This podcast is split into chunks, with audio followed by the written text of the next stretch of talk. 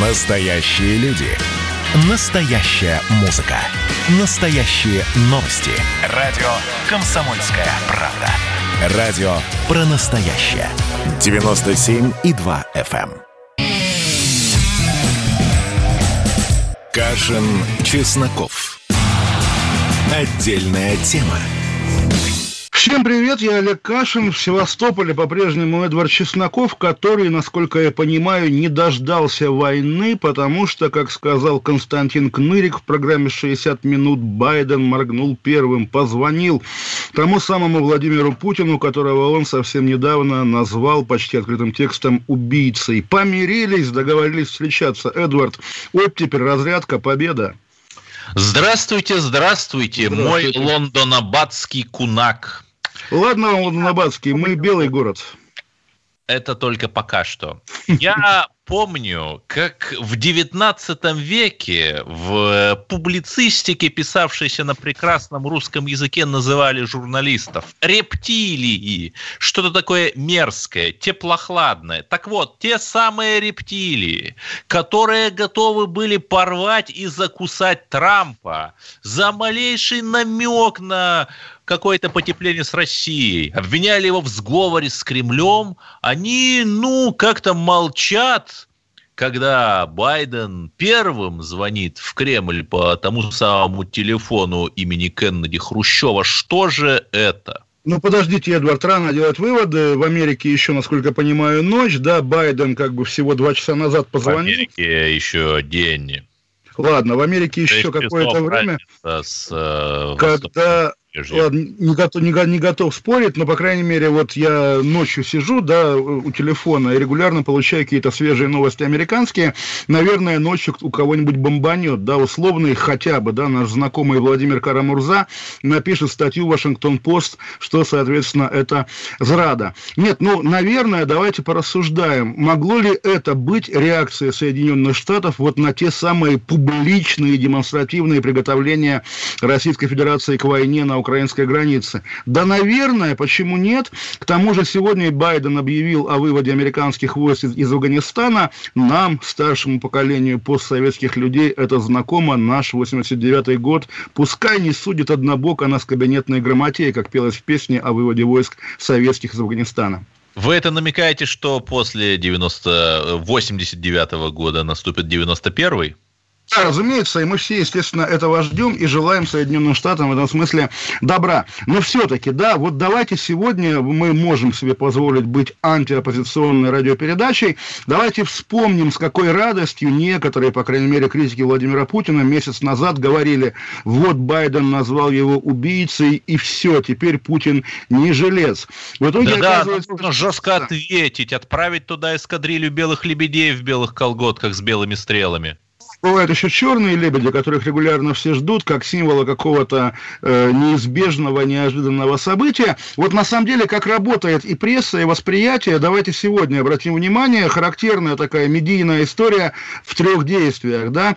Утром агентство Bloomberg американское сообщило о том, что подготовка к посланию Владимира Путина в экономической его части, а все опять-таки ждут каких-то экономических новостей, разные слухи ходят вплоть до массового списания а, микрокредитов, что что меня Или как введение бы... безусловного базового дохода Или в паре безусловного базового, да, выборы, по крайней мере, близки, поэтому какого-то популизма, я думаю, ждать действительно приходится. В общем, Блумберг сообщил, что российские министры настолько э, в обстановке секретности обсуждают все вот это дело, да, что они совещаются не в Белом доме, а на другом берегу реки от него в бункере, куда вход по скану лица.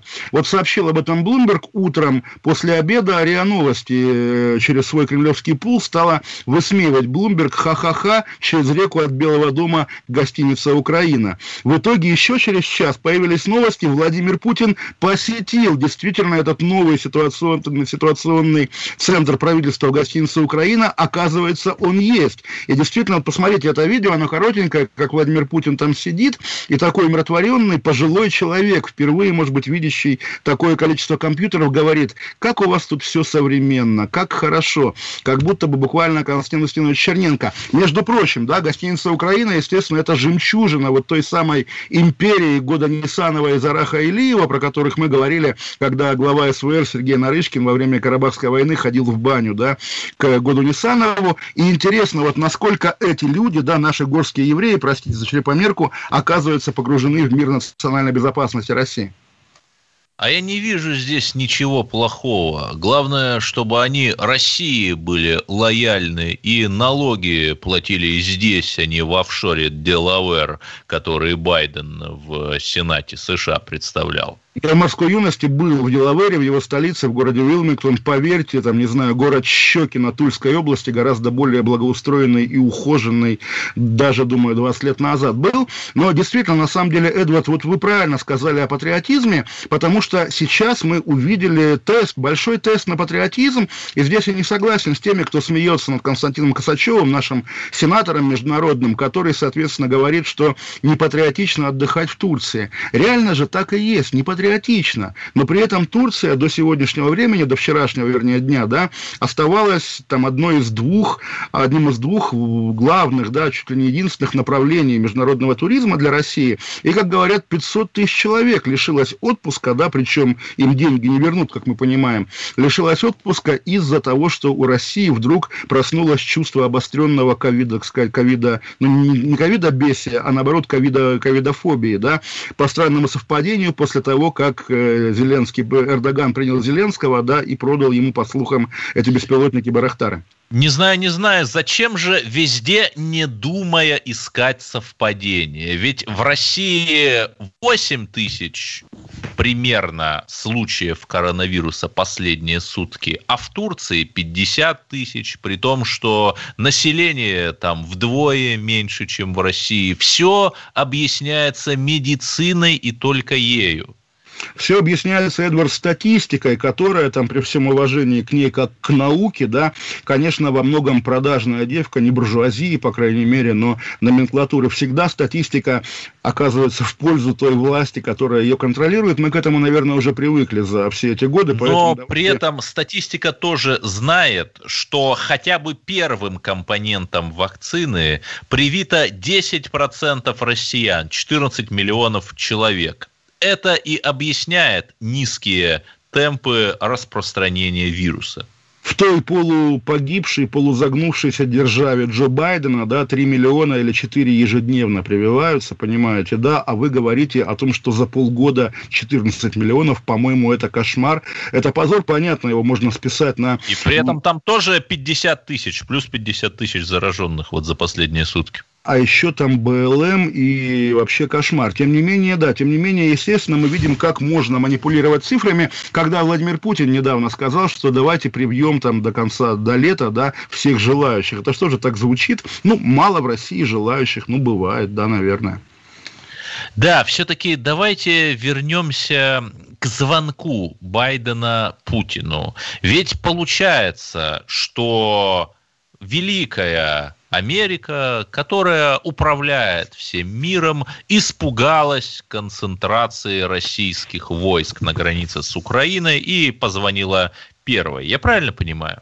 А, я бы сказал, Великая Америка или израненная своими внутренними противоречиями Америка испугалась настоящей кровопролитной войны в центре Европы и решила, сейчас страшную вещь скажу, попытаться умиротворить агрессора. Америка не понимает, что Владимир Путин и не хотел нападать на Украину, а просто трепал нервы и ей самой, и Соединенным Штатам, конечно.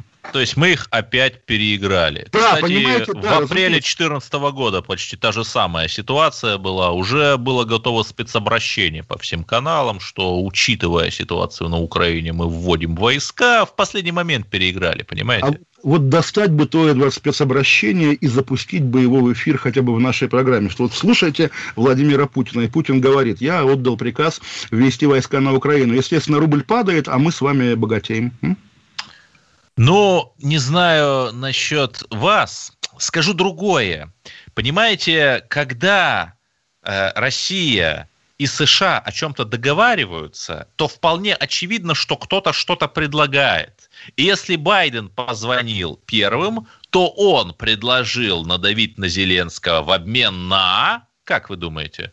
Ну, я не знаю, Байден позвонил и сказал, Владимир, а что вы мне предложите, нет? Не знаю, ведь это же самое интересное. В обмен на что? На то, что США не возражают против интеграции Белоруссии и России, о которой мы поговорим. В обмен на то, что США признают Крым или просто пускают Россию на тот самый климатический саммит, где все весело фотографируются в Зуме 22 апреля.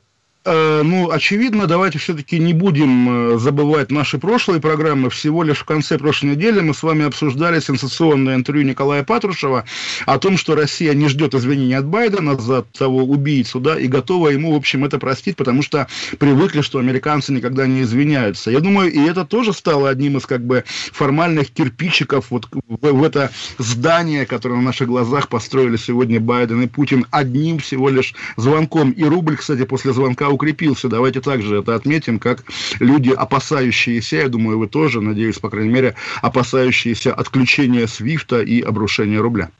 Да, прямо вот сплю и ворочаюсь сбоку на бок, думая в полусне, как же там Свифт, как ударит по мне его отключение а и по...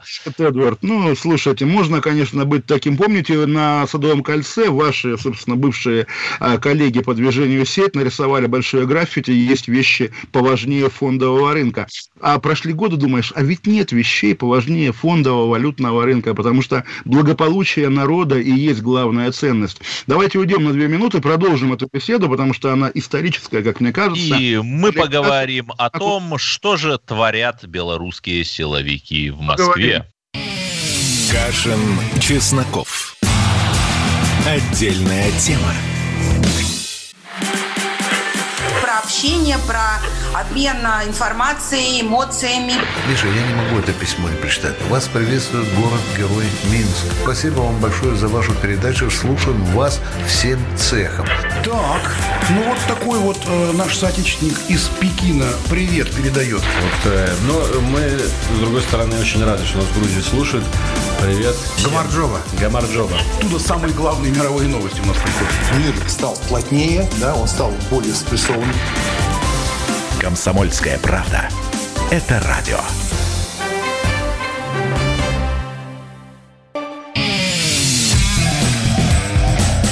Кашин, Чесноков. Отдельная тема. Олег Кашин, Владимир Чесноков. Продолжаем нашу беседу. И да, белорусы лукашенковские продолжают наглеть, хотя, Эдуард, я помню, как еще до всякого обострения политического, да, они иногда, ну, как бы не раз позволяли себе похищать или даже пытаться похищать буквально в Москве на белорусском вокзале. Вот помните топ-менеджеров Уралкалия, да, как и Беларусь Калия, когда они, соответственно, выясняли отношения. Одного Баумгертнера арестовали в Минске и держали в тюрьме, а еще кого-то буквально на белорусском вокзале. Вот не помню, утащили или нет, но хватали, по крайней мере, белорусские КГБшники. А теперь кого? Давайте все-таки отделять украинскую хунту от э, честных российскомовных антифашистских украинцев и отделять э, белорусских э, КГБшников от простых белорусов. Значит, Александр Федута, человек, который одно время был пресс-секретарем и приближенным Лукашенко, еще в то время, когда Лукашенко был на первой, на светлой стороне силы и практически позиционировал себя как правильного правильного русского, а Беларусь как правильную Россию. Господи, как давно это было. Александр Федута меж тем разошелся с Александром Григорьевичем. И да, он общался с какими-то националистическими белорусскими СМИ, давал им комментарии. Но, наверное, это не повод так уж сразу его отметать с нашего русского парохода. В том числе потому, что Федута писал статьи для большой российской энциклопедии, которую, кажется, никто не читал, но все же. И он загадочно исчез, находясь в Москве. Пока что непонятно, где он, э, но в телеграм-каналах из источников, близким к источникам, сообщают, что Александра Федута э, Александр Федута мог быть похищен белорусским КГБ? Но вот можно уточнить, хотя не знаю, кого спрашивать, очевидно, ни вас, ни меня, мы не информированы, просто логика, да. Это оперативники белорусского КГБ шныряют по Москве и хватают людей, которые приехали в Россию, чтобы получить там защиту от российского государства. Или же российские спецслужбы в рамках своего братства, так сказать, КГБшников, да, партнеров по союзному государству, сами хватают этих людей и отдают их в лапы лукашенковщины. Вот вопрос, на самом Ой, деле. не знаю, не знаю. Тогда у нас э, были бы сливы в Мэше и базе. Вот э, смотрите, как силовики там задержали какого-нибудь наймита Запада. Ну, не скажите, Эдвард, его... Э, иногда силовики и те телеграм-каналы, через которые они все дело сливают, иногда они стыдливо молчат. И если они нас слушают, они нас слушают. Ну, давайте намекнем им, да, что если вы позволяете белорусским спецслужбам хозяйничать в Москве, то это, Эдвард, наше любимое слово, слово национал-куколдизм. Но я хотел бы увидеть здесь э, проблеск света. Вот э, сегодня мы позволили, ну, предположительно, неким людям, выдающим себя за офицеров НКВД, то есть, простите, КГБ, похитить в Москве, в, в Пресненском районе где-то человека.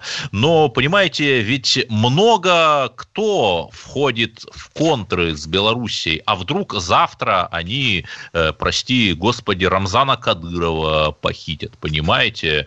Мы должны защитить наше национальное достояние.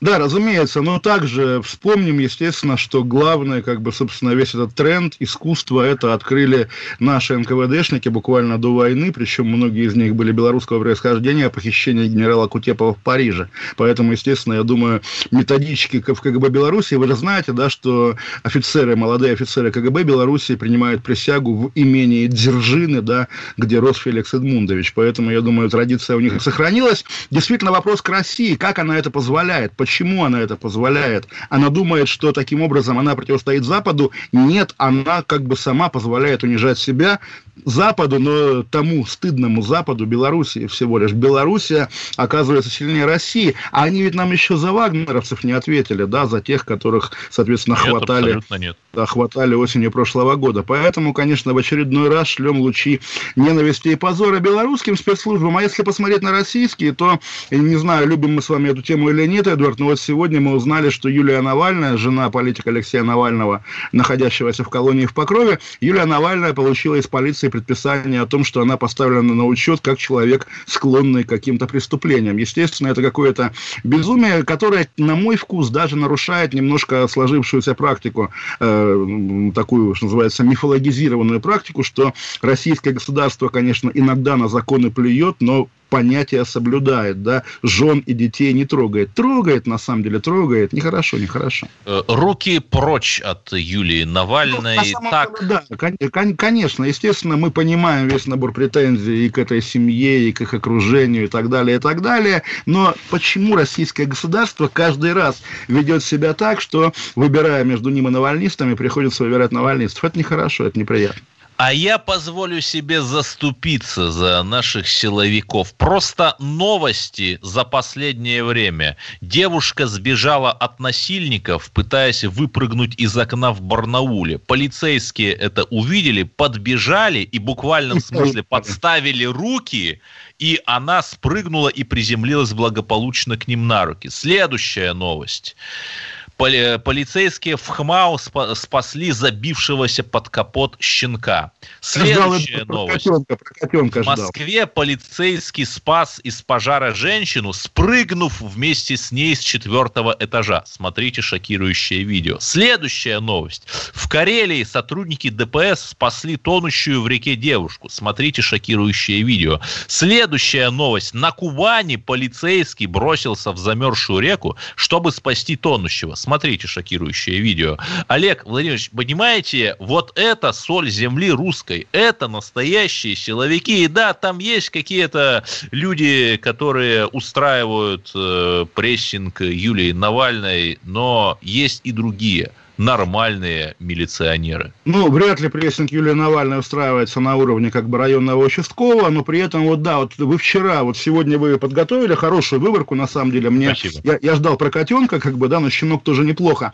Вчера вы говорили, что есть хорошие силовики в МЧС, которые тушат пожар на Невской мануфактуре и там погибают. Естественно, мы соболезнуем семьям погибших, но тем не менее, сегодня стало известно, что, скорее всего, Невскую мануфактуру в Петербурге подожгли, поскольку, да, она выведена уже как бы из обращения, да, и территория под застройку. Вот решили как-то ускорить процесс разрушения, собственно, памятника исторической индустриальной архитектуры, да. Кто за это ответит, если, опять-таки, мы предполагаем, что что такое застройщик в России? У него есть полиция, все схвачено, и с городскими властями и так далее, и так далее. Вот, опять-таки, вот где вопросы, которые не имеют ответа.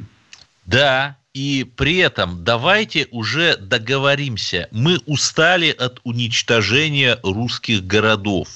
Мы устали от того, что под ремонтом мы понимаем выкинуть исторические двери и окна и вместо них вставить каких-то пластиковых уродцев. Знаете, если в вашем храме белые пластиковые окна и кондиционеры на фасаде, то Бога в вашем храме нет. Вот Абсолютно я надеюсь, согласен, что нас конечно. услышат.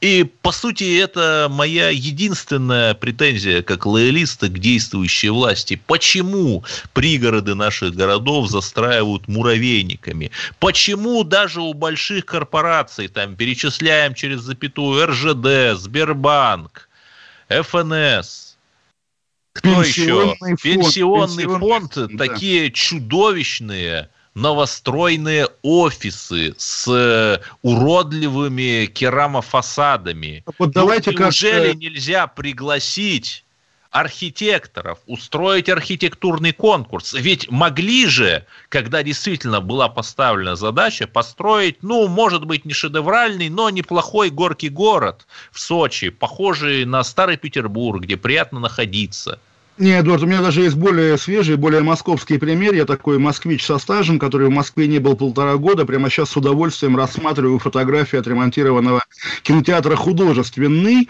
который сумели да, вернуть ему дореволюционный облик, вплоть до твердых знаков на слове «вход» и «выход». Да. Немецкий архитектор бережно и любовно все это дело восстановил. Руководит кинотеатром, между прочим, бывший сотрудник «Комсомольской правды» Стас Тыркин, которому, наверное, привет, но который в мире кинокритиков человек человеком и остается одиозным, одиозным. Ждем э, в театре Стаса Тыркина, в кинотеатре постановок. Фильм «Ополченочка», «Ополченочка». Постановок э, в исполнении, конечно же, нашего любимого Кирилла Серебренникова. Ну, например, на самом деле, например, ничего страшного нет. 8 800 200 ровно 9702. Звоните, нам будем обсуждать то, что происходит сегодня в России. И при этом Мария Захарова обратила внимание на фейк в исполнении канала CNN, который... А они тут же исправят. Все да, ну, значит, все значит что они прислушиваются к нашему МИДу, и конечно, он имеет конечно. МИД слышит призыв Москвы, естественно. Уходим, пять минут, вернемся, оставайтесь с нами. Кашин, Чесноков. Отдельная тема. Радио «Комсомольская правда» — это настоящая музыка. Я хочу быть с тобой Напои меня водой Твоей любви. На тебе, как на войне А на войне, как на тебе. Настоящие эмоции. Это то, о чем я, в принципе, мечтал всю свою сознательную жизнь. И настоящие люди. Мы ведь не просто вот придумали и пошли на полюс. Мы к этой цели своей, ну, лет 10 готовились, шли. Радио «Комсомольская правда». Живи настоящим. Кашин, Чесноков. Отдельная тема. Олег Кашин, Владимир Чесноков. Горячая новость, ну, относительно горячая, потому что 12 апреля стало известно об исчезновении в Махачкале двух координаторов местных штабов Алексея Навального. Сегодня они нашлись, сидят в спецприемниках, оказывается. То есть понятно, что как бы живы-здоровы, но, по крайней мере, их сажают, как в общем и всех. И драка при всей Северной... моей, да, секунду, при всей моей любви к демократии я хотел бы задаться вопросом, но ведь Навальный выступал выступал за то, чтобы прекратить кормить Кавказ. То есть эти люди его поддерживают в этом начинании, получается. А понимаете, Эдвард, на самом же деле вот борьба с той самой странной экономической моделью, против которой выступал и покойный Константин Крылов, да и мы с вами выступаем, на самом деле она же и в интересах простых кавказцев, которые тоже не богатеют от того, что в их а, городах строятся мраморные мечети с а, люстрами и Сваровски. Из Абакана звонок нам Андрея Забакана, да, Андрей?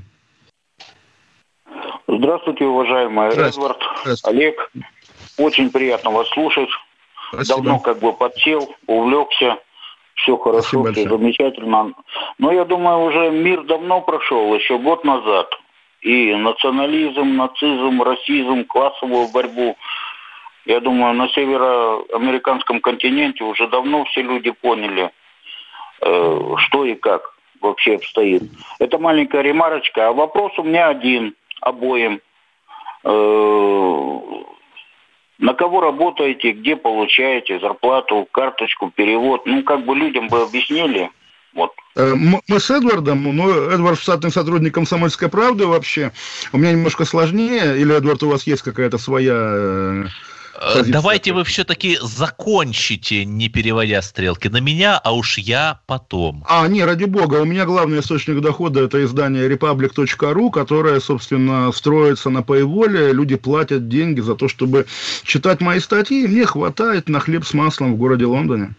Ну да, в советские годы был висящий на стене ковер сейчас Paywall. Я скажу про себя, сразу видно, что вы не подписаны на мой телеграм-канал Чеснок Медиа. Я там каждый, ну, каждую неделю отвечаю на главный русский вопрос. Откуда деньги? На вопрос, который на самом деле игнорируют очень многие российские политики. Вы понимаете, о ком я? Например, когда я отправлялся в Джибути и Сомалиленд, я бросил клич среди подписчиков моего канала, и мне только подписчики накидали 65 тысяч рублей.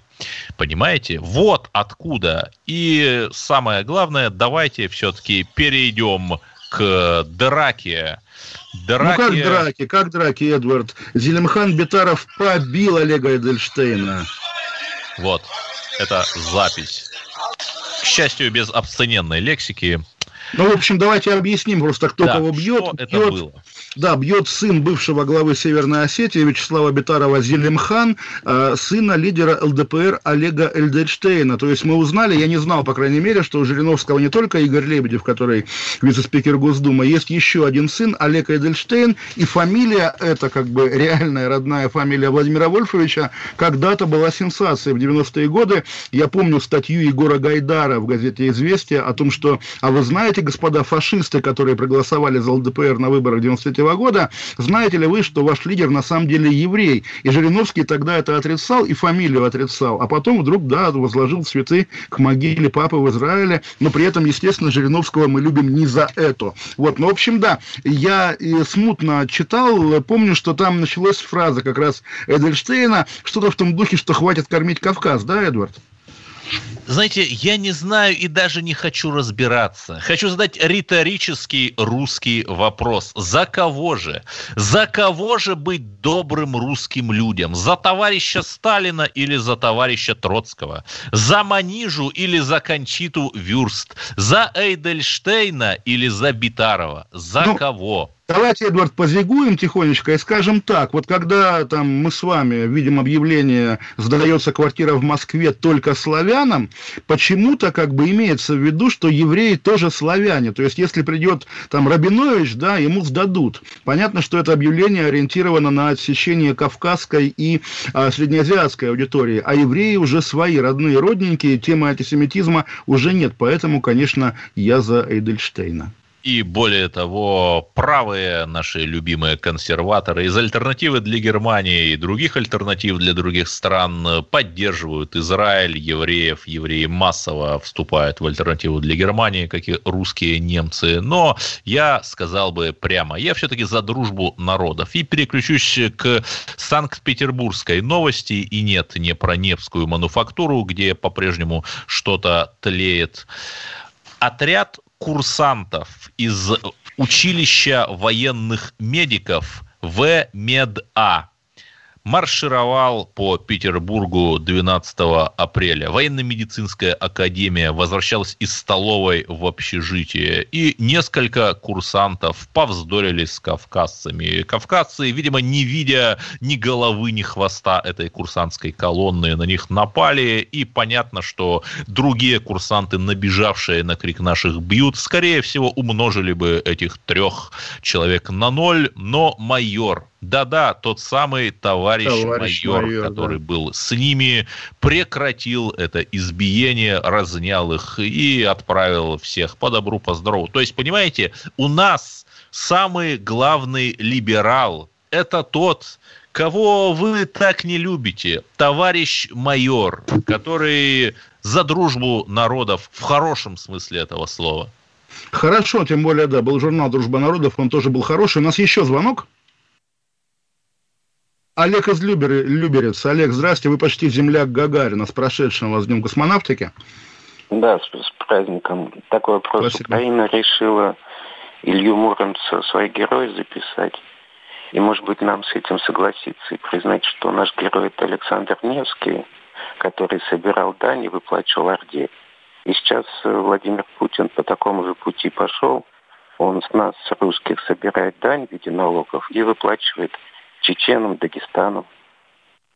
Ну, в общем, да, я спасибо большое. Я на самом деле думаю, что где-то в глубине души вот этот культ Александра Невского чем-то таким и обусловлен. Вчера, между прочим, в РБК хорошая статья о том, как придумали памятник на Лубянке и как передумали. То есть, на самом деле, там долгая история. Идея была Мединского, написали патриарху. Патриарх как бы поддержал, но в итоге оказалось, что фанатов Дзержинского больше. А этого они не ожидали. В том числе, собственно, само ФСБ подключилось, стало агитировать за Дзержинского. Но что касается касается украинцев, давайте скажем так, когда они пытаются монополизировать Илью Муромца, вот недавно совсем они Склифосовского пытались также монополизировать, давайте скажем, украинцы, сдавайтесь, да, мы и у вас заберем, и все заберем, надо будет и вышиванки заберем. Да, господи, даже Тарас Бульба писал дневники на русском языке. Да все писали дневники на русском языке. Когда на Руси строили белокаменные храмы, украинцы ходили в шкурах и били в там-там. Это, по-моему, очевидная история, поэтому что здесь говорить, да.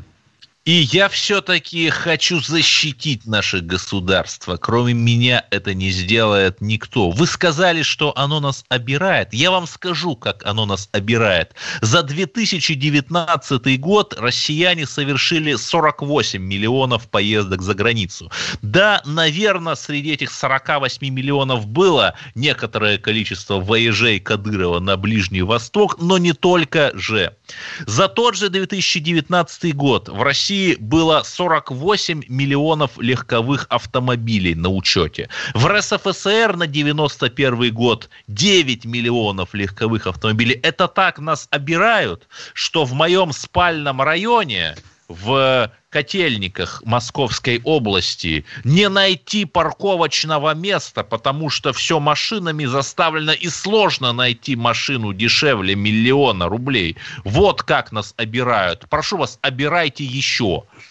Да, а я тем временем смотрю хронику международную. Интересно, после звонка Байдена Путину все оживилось. Путин, не написано, кто кому звонил, но я думаю, даже сам Путин позвонил президенту Финляндии, рассказал ему о разговоре с Байденом. Они обсудили идею саммита в Хельсинки по поводу 50-летия совещания по безопасности сотрудничества в Европе. Это 2025 год, то есть Путин готовится к этой, к этой дате уже заранее. И э, Путин также сказал, что обратил внимание на провокации Киева и подчеркнул безальтернативность Минских соглашений. Вот тоже интересный момент. Вот, собственно, понятно, войны не будет, но не будет и, собственно, российского флага над какими-то стратегическими высотами и... Донбасса и Украины при этом, если Минск как платформу перенесут, ну, хотя бы в Стамбул, почему нет, ведь турки вроде бы наши партнеры, то Минск перестанет быть безальтернативным. Вполне идут такие разговоры.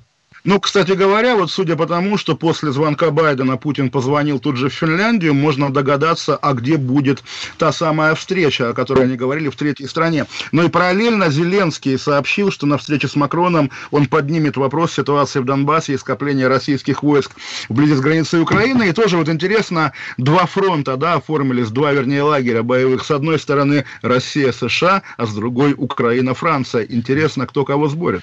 Да, забавно. Уже даже США не отстаивают глобализм, а Франция все еще отстаивает. Ну, посмотрим, посмотрим альтернатива для Франции, она же Национальный фронт, еще даст о себе знать, на это намекает Эдуард, а мы уйдем на две минуты, 8 800 200 ровно 9702, звоните нам в эфир. Кстати, Марин Ле Пен сказала в интервью «Комсомольской правде», что кредит в 9 миллионов евро, который она взяла у одного из российских банков, ныне обанкротившегося в 2014 году, они постепенно будут выплачивать. Вот видите, процесс идет, и мы не куколды. Не кукол, да хорошо. Вернемся через две минуты. Кашин, Чесноков. Отдельная тема. А вот о чем люди хотят поговорить, пусть они вам расскажут, о чем они хотят поговорить. Здравствуйте, товарищи! Страна слушает. Вот я смотрю на историю всегда в ретроспективе. Было, стало существует человек, который поставил перед собой цель, да, и сделал то, что сегодня обсуждает весь мир. Комсомольская правда. Это радио.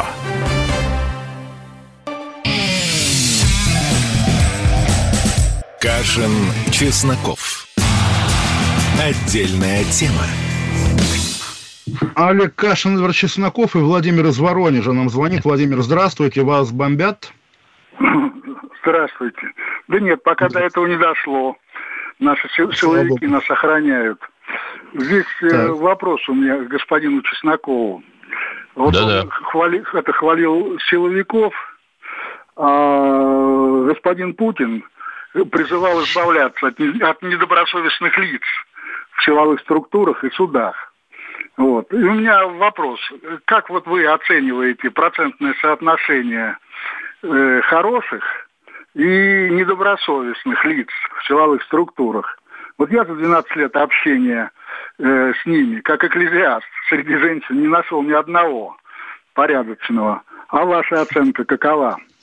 Еще раз, силовые структуры, как и любые другие, суть отражения общества. И процент хороших и плохих людей там равен он им среди нас. Вы на себя посмотрите, на тех, кто вокруг вас, и получите ответ – мы получаем то, чего заслуживаем. А я продолжу, пользуясь предоставленным мне словом хроники умирающей страны бензоколонки.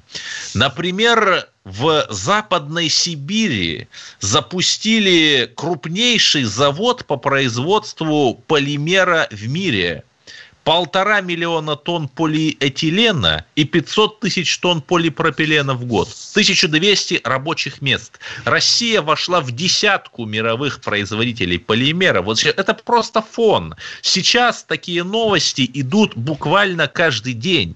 И это та реальность, а не то, что мы читаем в Инстаграме Навального – ну, Эдвард, в Инстаграме Навального мы читаем в основном о том, как, как его, ему плохо в колонии, поэтому давайте об этом шутить не будем. Ну, а про полимеры тоже давайте не будем шутить вот ту сниженную лексику, потому что, естественно, для моего, по крайней мере, поколения полимеры – это мем, вот тот, который просрали все полимеры, как говорится. Ох, ну зачем вы это говорите? Давайте лучше уж о Навальном Давайте Дениса из Москвы послушаем. Ну, а что Навальный? Ну, господи, вы сейчас будете говорить про его Коран, да бог с ним, с Кораном. А, Денис, Денис, здрасте.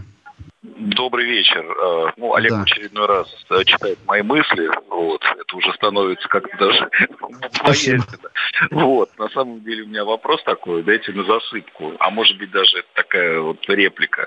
Когда принимались пресловутые поправки Конституции, если вы помните, очень много было дымовых шашек, типа защитим природу, защитим животных. Так вот насчет природы.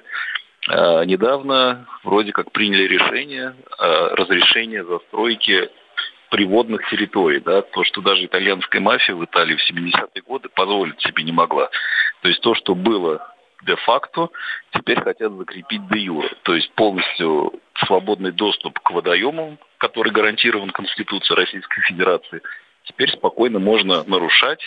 Вот, помимо прочего, мы постоянно вот эти новости читаем, что слили в реку опять тонны дерьма, вот как из Шереметьево в частности, и так далее. Так, только без обсцененной будет... лексики давайте. Да, конечно, конечно. Прошу прощения. Просто теперь будет, э, что называется, уже с учетом этих поправок принимаются эти дикие... Нет, ну вы верно сказали же, что вопрос риторический на самом деле, потому что когда принималась Конституция, эти поправки, да, если помните, о чем говорила пропаганда? Поправки о природе, поправки о животных, поправки о ветеранах. Об обнулении никто не говорил. Естественно, понятно было, что все эти животные и экология абсолютная шелуха и чепуха для того, что предложила Терешкова. Мы всерьез не обсуждаем, естественно, поправленную Конституцию, никто ее, в общем, не ценит и не, не воспринимает как буквальный и буквальный текст. Ну, собственно, вопрос риторический, да. Может быть, у Эдварда есть возражения? Понимаете, я против загрязнения природы и попытки каких-то там олигаршат протащить подобные законы, это отвратительно. Но понимаете, Путин не может быть везде. Путин, да даже, господи, Матвиенко или Володин не могут стоять на берегу каждой реки и следить, чтобы ее не застроили. Это зависит от нас с вами, от гражданских активистов, которые вовремя должны написать письмо в прокуратуру, от журналистов, которые должны на это среагировать. Вот Путин и Володин были на берегу прекрасной реки Волги под Саратовым в парке покорителей космоса. Там они были. И я уверен, что там-то, на том берегу, все хорошо. Но еще раз, они не могут быть везде.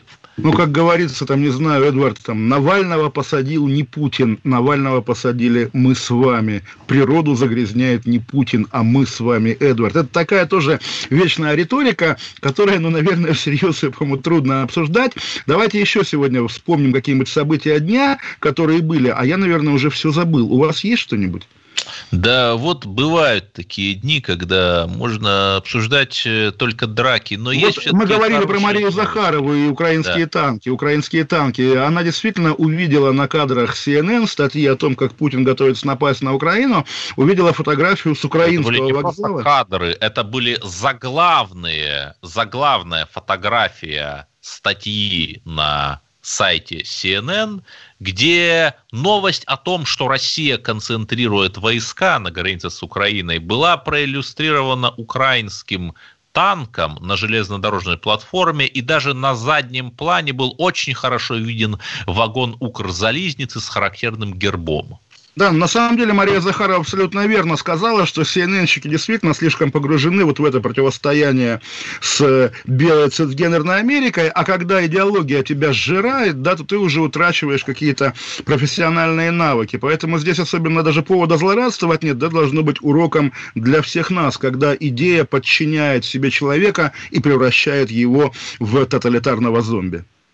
И раз уж мы заговорили о провалах МИДа, помните тех девушек, скажем политкорректно, из Восточной Европы, попавшихся на фотосессии в стиле ню в этих Дубаях. Они не знали внезапно, что это мусульманская страна, где такие фотосессии не приветствуются. Их посадили в тюрьму ненадолго, там, в Эмиратах, и консульство Украины, пока его национальное достояние, украинские модели сидели в тюрьме, бездействовало вот тот провал МИДа, о котором я хотел сказать. Но сейчас они вернулись, при том, что одна девушка коронавирусом в дубайской тюрьме заболела. И, в общем, этот сюжет благополучно закончился. Ну, я думаю, есть повод продать Эмиратам как бы вакцину «Спутник В», потому что действительно, а кто кроме нас? Ну и Сергей Шойгу сообщил о переброске войск НАТО границам РФ, а российских войск на западные рубежи, но я думаю, после звонка, исторического звонка Джо Байдена, все изменится. Акции Шойгу вниз, акции кремлевских либералов вверх. Да и при этом МИД Австрии говорит, что тоже готов предоставить переговорную площадку. Видимо, где-то во дворце Шонбрун. И знаете, мы стоим перед приятным выбором. Где же, в Финляндии или в Австрии вести переговоры о капитуляции Запада можно на Мальте, как Горбачев и Буш когда-то, собственно, закрыть гештальт 89 -го года. Прощаемся до завтра. Олег Кашин, Чесноков. Всем пока, всех обнимаем. До завтра. Все будет хорошо все будет. Будет. Кашин, Чесноков. Отдельная тема.